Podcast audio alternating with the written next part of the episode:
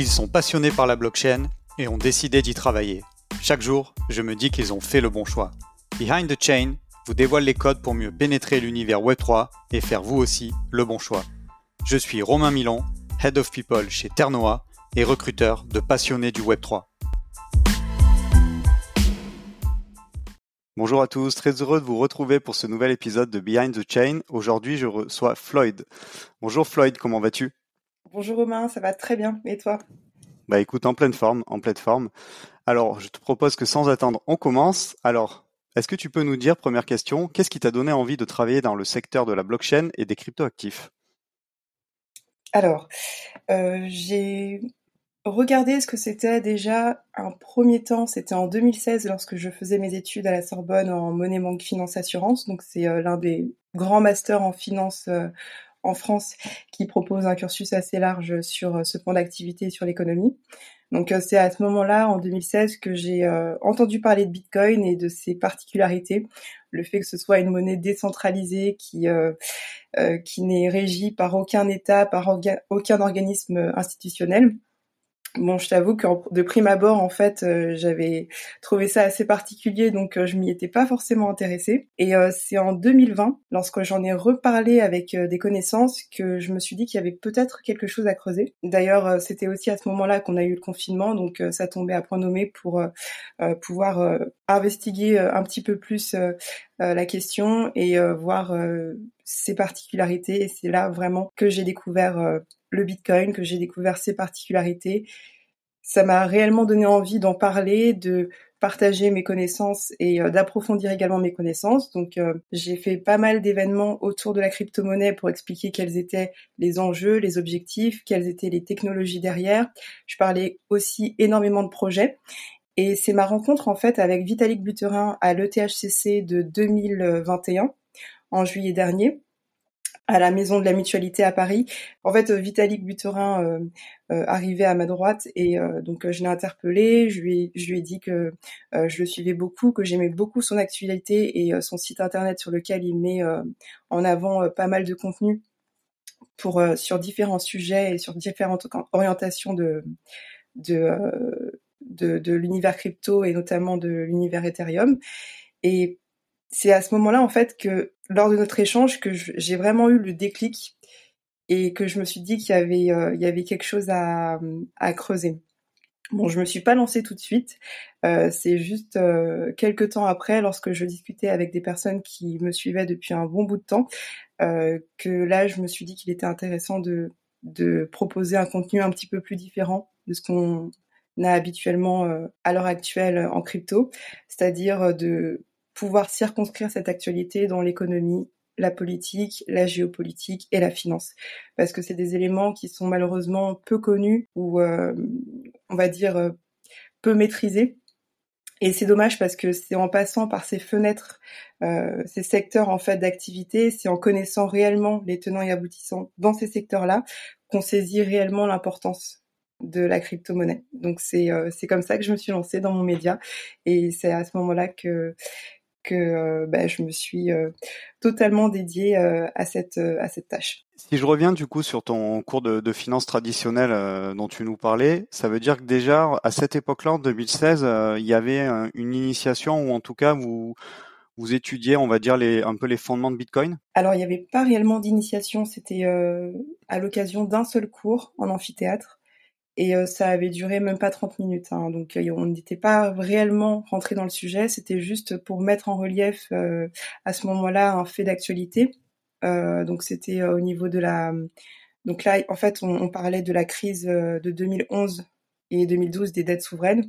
Et c'est là en fait que notre professeur a eu a eu l'idée de nous introduire Bitcoin et de nous montrer quelles étaient les différences entre le système monétaire traditionnel et euh, le système. Euh, donc euh, c'était réellement pas quelque chose de, de, prévu, je pense, dans le programme. C'était quelque chose qui venait s'ajouter à, à, ce qu'on devait apprendre et et je pense que bah, les curieux ont continué à, à creuser le sujet et euh, d'autres l'ont laissé de côté mais connaissaient l'existence de Bitcoin. Ok, donc ça veut dire 2016 première initiation, ensuite tu continues voilà à te former, à découvrir euh, tout cet univers et puis il y a la rencontre avec Vitalik qui fait que finalement tu décides à ce moment-là de, de, de te lancer.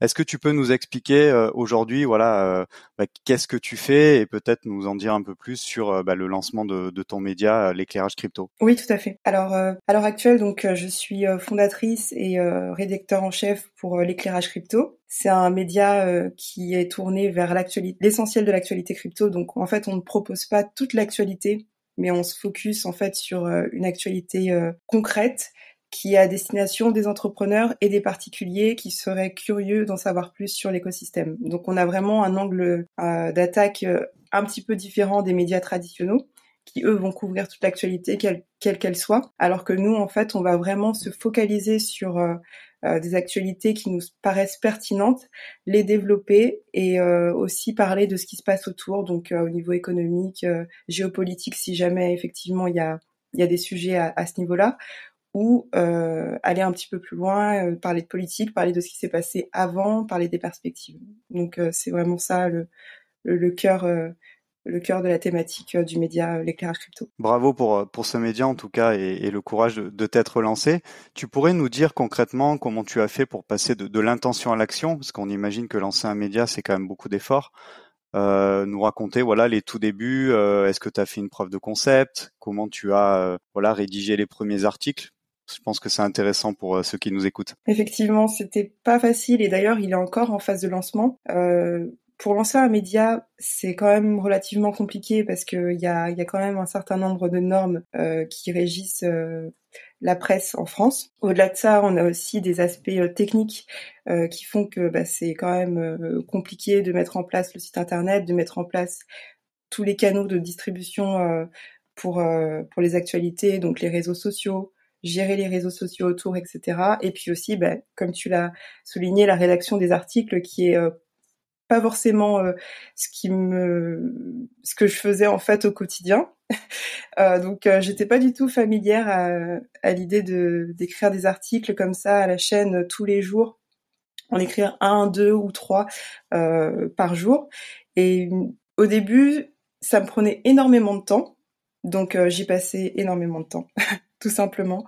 Euh, et ensuite, euh, au fur et à mesure, j'ai pris le pli et là, c'est euh, devenu un peu plus naturel. Et d'ailleurs, euh, j'aime beaucoup écrire à côté, donc donc c'est c'est quand même assez ça c'est devenu un peu plus facile, on va dire, que qu'au début. Mais c'est vrai que les débuts sont toujours un petit peu laborieux parce que on ne sait pas trop où on va, on ne sait pas trop si le contenu qu'on propose est intéressant et bien formalisé, si on, on passe le bon message.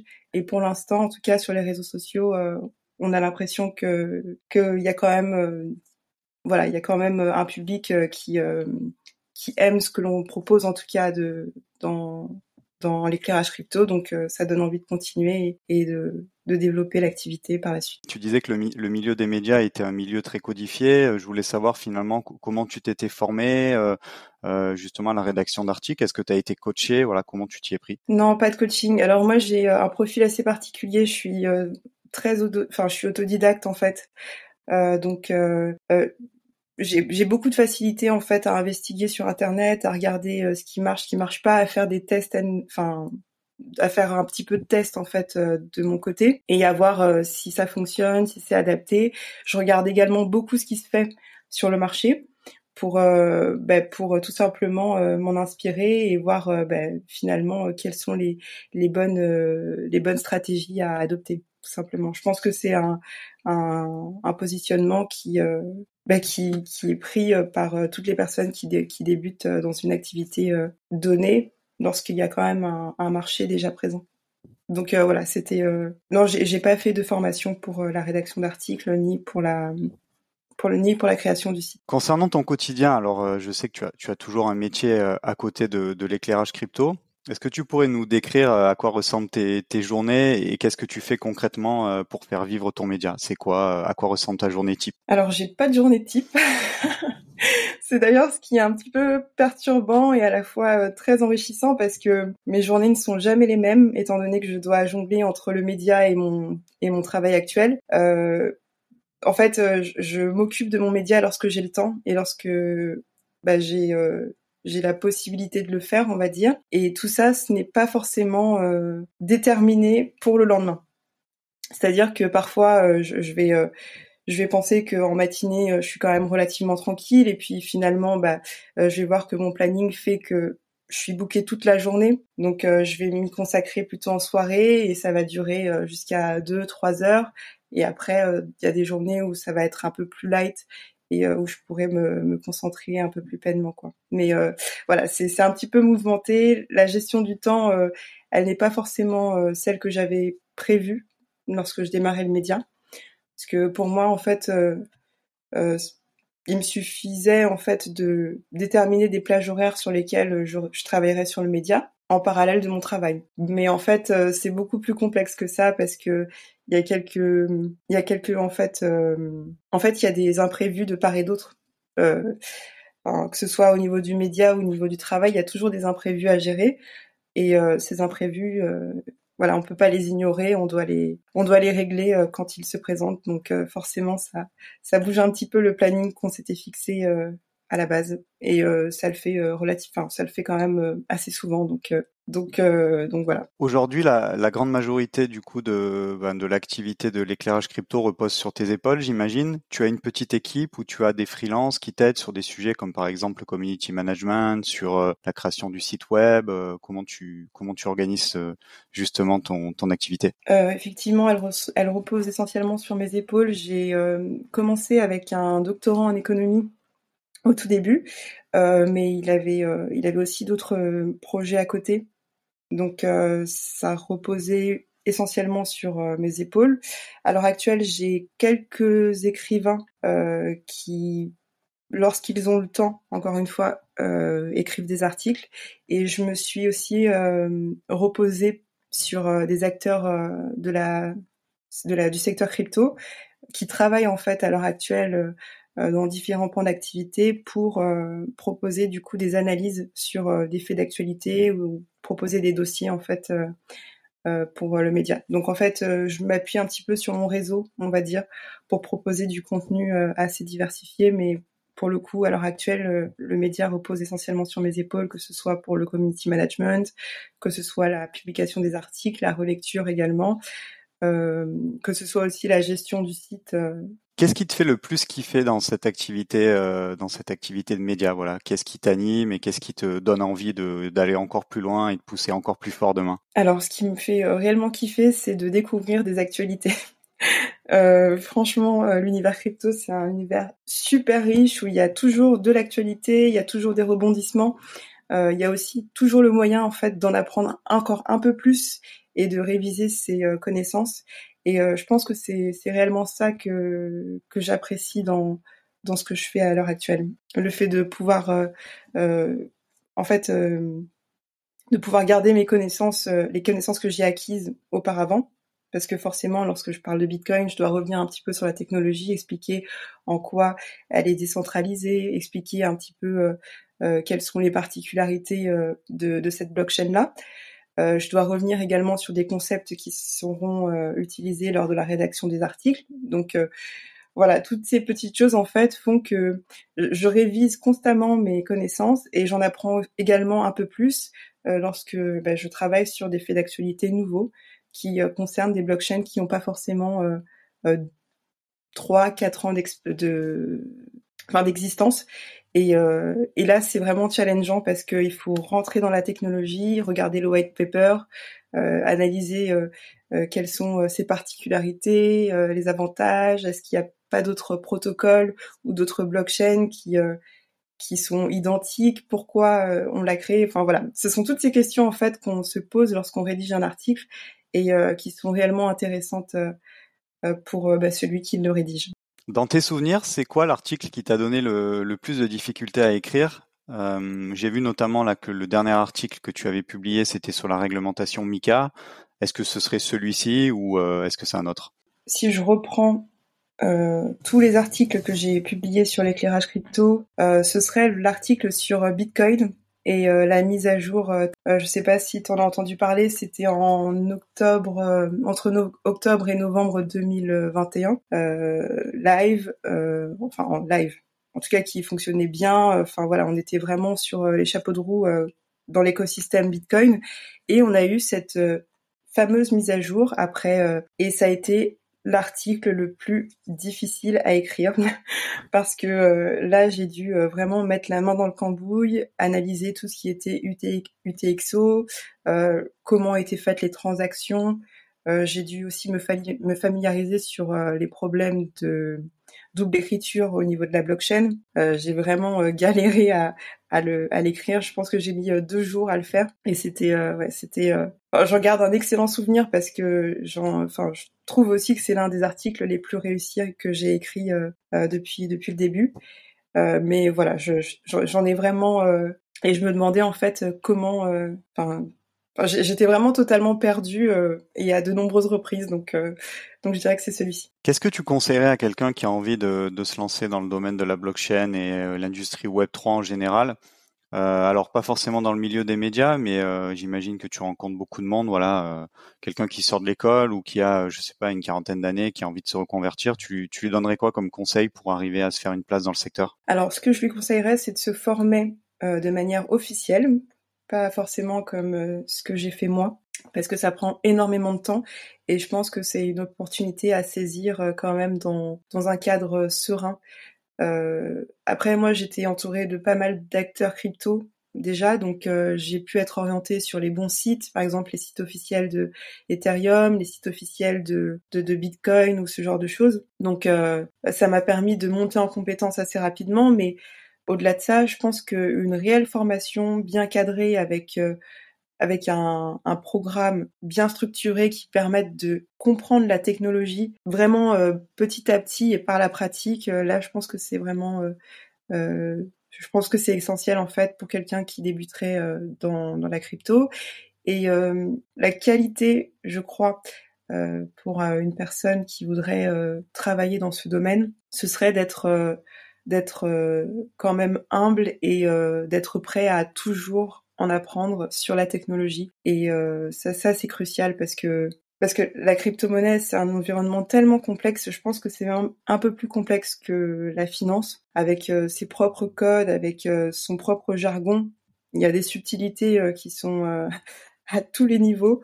Et je crois que il est important de savoir être patient et euh, de savoir remettre en question ses connaissances afin de, vraiment exceller dans, ce domaine. Et forcément, la troisième, je pense que de pouvoir connecter avec euh, les acteurs de l'écosystème. Quelle formation ou quelle certification tu recommanderais du coup euh, à par exemple quelqu'un qui a déjà des diplômes mais qui veut vraiment se certifier dans la blockchain?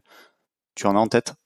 Oui, tout à fait. Alors, en certification française, vous avez l'ALIRA de la blockchain, euh, donc euh, c'est une c'est une école de certification pour euh, professionnels qui propose trois types de formations. Une première pour devenir consultant blockchain, une seconde pour être développeur blockchain, et la troisième, elle est plus axée sur la finance décentralisée. Vous avez aussi l'INSEAD, donc qui propose à l'heure actuelle également une formation sur la blockchain afin de devenir consultant à l'heure actuelle.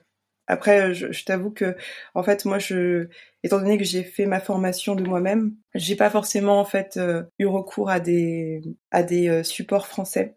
Je travaillais essentiellement en fait euh, sur des supports anglais, donc je t'avoue que j'ai pas j'ai pas forcément en fait tous le, les noms en fait euh, des, certifications en tête. Mais les deux en tout cas me paraissent très très bien. Ok, alors tu, tu me tends une perche sur, les supports anglais. Est-ce que tu en as pareil Est-ce que tu as un ou deux noms en tête euh, qui te reviennent que tu, pour lesquels on voilà on pourrait partager euh, en lien dans la descriptive de l'épisode? Alors oui, alors pour pour ma formation, j'utilisais donc la la ressource bitsonblocks.net euh, donc euh, ça, c'est une ressource où il y a pas mal de contenu sur la blockchain, euh, donc en anglais pour le coup, mais c'est vraiment très instructif parce que donc il y a les bonnes ressources également à, avoir. Donc par exemple les basiques du Bitcoin et de la blockchain, il nous donne des des résumés sur, sur pas mal d'ouvrages qui ont été publiés notamment aux États-Unis.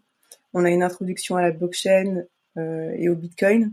On a une, introduction aussi sur tout ce qui est euh, private et public euh, blockchain. Enfin voilà, je trouve que ce blog est vraiment intéressant pour une personne qui veut euh, vraiment comprendre les concepts et aller de l'avant. Et sinon, en fait, il y a aussi les blogs officiels des blockchains comme Ethereum et Bitcoin qui sont des supports très intéressants pour pour comprendre la technologie. Tout à l'heure, tu nous donnais en conseil euh, qu'il était important euh, bah, de développer son réseau et de participer à des événements. Est-ce que tu pourrais nous donner, euh, je sais pas, le dernier événement et puis un exemple de réseau dans lequel tu es, on va dire, actrice? Alors, je suis pas réellement actrice dans un réseau particulier. C'est juste que j'ai on va dire connecté avec pas mal d'acteurs crypto. Et donc le dernier événement auquel j'ai participé, c'est l'événement de Virtuality sur Paris où j'ai découvert pas mal de projets euh, au sein de au sein de de, l'event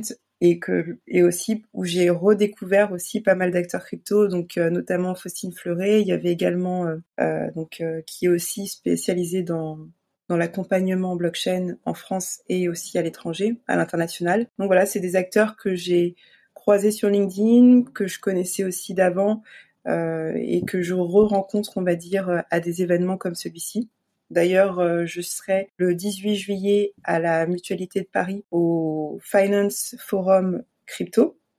C'est un événement annuel qui est organisé par l'ADAN, l'association du développement euh, pour le développement du numérique, euh, des actifs numériques en France. Et à l'occasion de cet événement, il y a l'opportunité de rencontrer des acteurs. D'ailleurs, c'est un article qu'on a publié sur notre média afin d'informer du programme, des personnes qui seront présentes et euh, expliquer un petit peu le contexte qu'il y a derrière parce que c'est un événement euh, annuel qui est euh, qui en fait est dans la continuité de l'ETHCC. Donc l'ETHCC c'est l'Ethereum conférence qui se déroule chaque année et qui réunit tous les acteurs du monde entier, toujours à la Mutualité de Paris.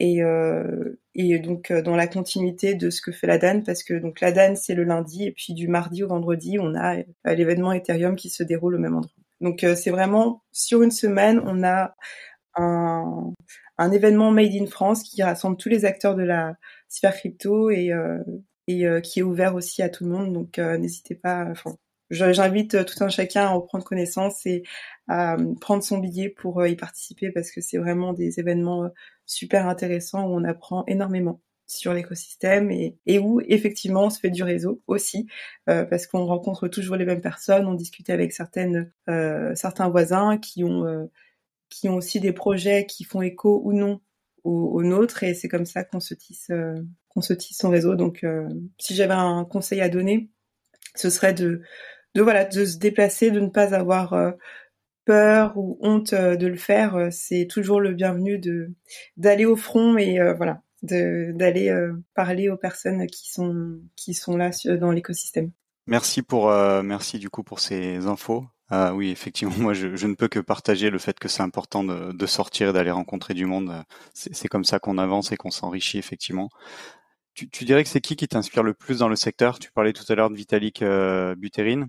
Est-ce que c'est lui ou quelqu'un d'autre? Et, surtout pour quelle raison? Voilà, Qu'est-ce qui t'inspire euh, chez cette personne? Oui, effectivement. Alors, euh, euh, en fait, Vitalik Buterin, il m'a donné le déclic, mais c'est pas lui qui m'a.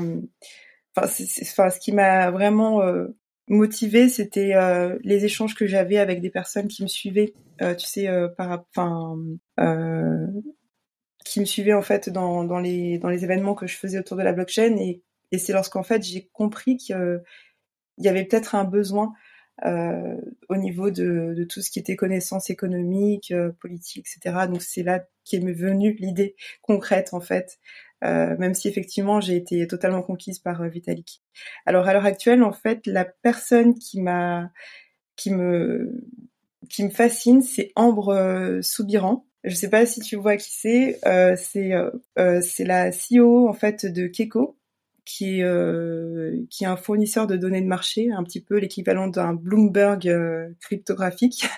Et, euh, et je l'ai rencontré à l'occasion de la première édition, d'ailleurs, du forum du crypto forum de la DAN et je l'ai trouvé vraiment incroyable. elle nous avait parlé de la, de la finance décentralisée. Moi, j'en avais entendu parler, mais je connaissais pas forcément toutes les particularités. Et elle a réussi en fait à nous à nous exposer, enfin plein de notions en, en une heure quoi. Enfin, j'ai été totalement bluffée.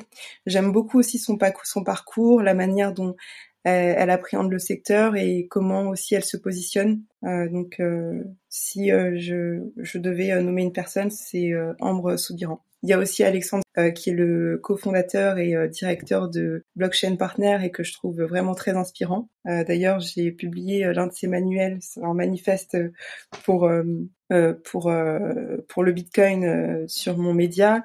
Il y a également Faustine Fleuret que je trouve aussi très inspirante parce que avec la DAN ils font d'énormes choses enfin ils font vraiment des choses super intéressantes et, et c'est aussi grâce à eux en fait que que j'arrive à à comprendre l'écosystème euh, ben, au travers des événements qu'ils organisent chaque année. Merci, euh, merci pour ces noms. Effectivement, euh, tu nous as cité deux femmes en plus dans l'écosystème, donc bah, voilà, ça, ça, montre encore une fois qu'il n'y a pas que des hommes dans cet univers qui peut paraître tech effectivement. Alexandre, voilà, quand je pose cette question, c'est un nom qui revient souvent.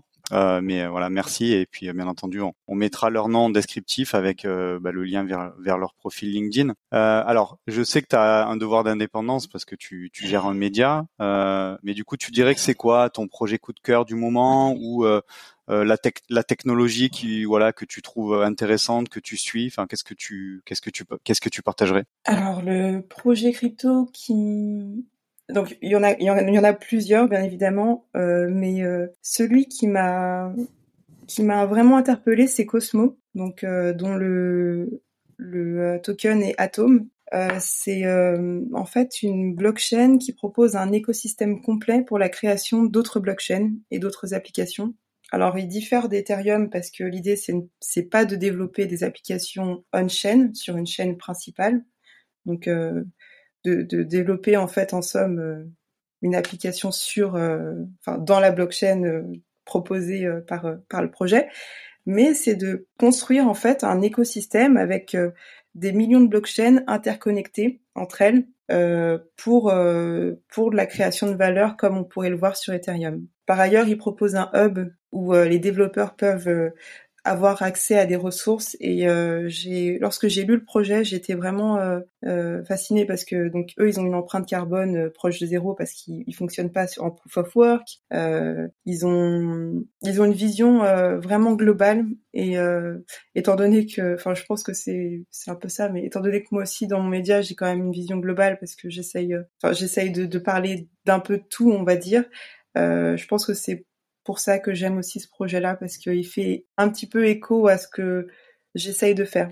Bon, à sa manière, bien entendu, parce que là, on est quand même dans quelque chose d'assez technique, mais euh, mais voilà, c'est euh, c'est le projet que que j'apprécie particulièrement dans, dans l'écosystème crypto. Entre autres euh, projets, bien, bien évidemment, mais mais celui-ci, lorsque je l'ai découvert, il m'avait il m'avait quand même interpellé. J'étais vraiment fascinée à la lecture du white paper. Merci pour le partage. On arrive déjà à la dernière question. Est-ce que tu sais où tu seras dans dix ans?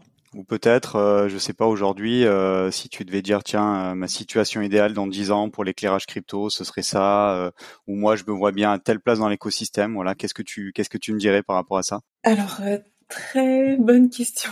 c'est une question d'ailleurs qui est un petit peu délicate. je dirais que personnellement, je me vois pas forcément. On va dire que j'ai plus d'espoir pour euh, la technologie et ce qu'elle pourrait engendrer comme changement que sur moi-même, euh, ma position. Euh, donc, si tu m'autorises à répondre plus dans ce sens-là, je dirais que dans dix ans, je me vois face en fait à des bouleversements majeurs dans plusieurs secteurs d'activité et, euh, et j'espère en fait que finalement la cryptographie aura apporté son son lot de potentialité euh, dans ces dans ces secteurs-là et qu'on aura euh, avancé sur pas mal de questions économiques et sociales et notamment euh, écologique également, euh, parce que c'est euh, très important de se pencher sur ce sujet et de le prendre à, bras le corps dès maintenant. Donc voilà, j'espère que bah, la technologie aura aussi contribué à l'écologie, parce que ce qui est intéressant et on ne montre pas forcément, il y a pas mal de projets crypto qui sont verts, on va dire. ça, c'est une chose, mais il y a aussi des projets qui œuvrent pour pour euh, des pour la mise en place en fait des de mécanismes en fait euh, qui permettraient d'économiser en gaz, en énergie, qui permettraient aussi de repenser la manière dont on travaille et d'économiser sur euh, bah, les, la consommation qu'on a au quotidien, comme par exemple l'envoi des mails, etc. tout ça, c'est des, c'est des points d'activité qui sont qui sont en discussion et, j'espère que bah, la cryptographie aura permis des bouleversements à ces trois niveaux, donc économique, social et, euh, également écologique. Très bien, bah écoute, euh, merci beaucoup Floyd pour ton temps.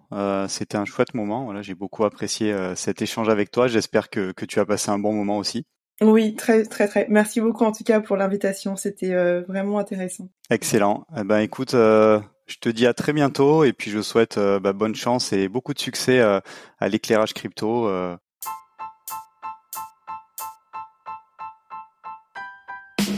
Merci d'avoir écouté cet épisode jusqu'au bout. Pour m'aider à propulser ce podcast, je vous invite à me laisser la meilleure note possible ainsi qu'un commentaire sympa. À très vite pour découvrir un nouveau talent du Web3.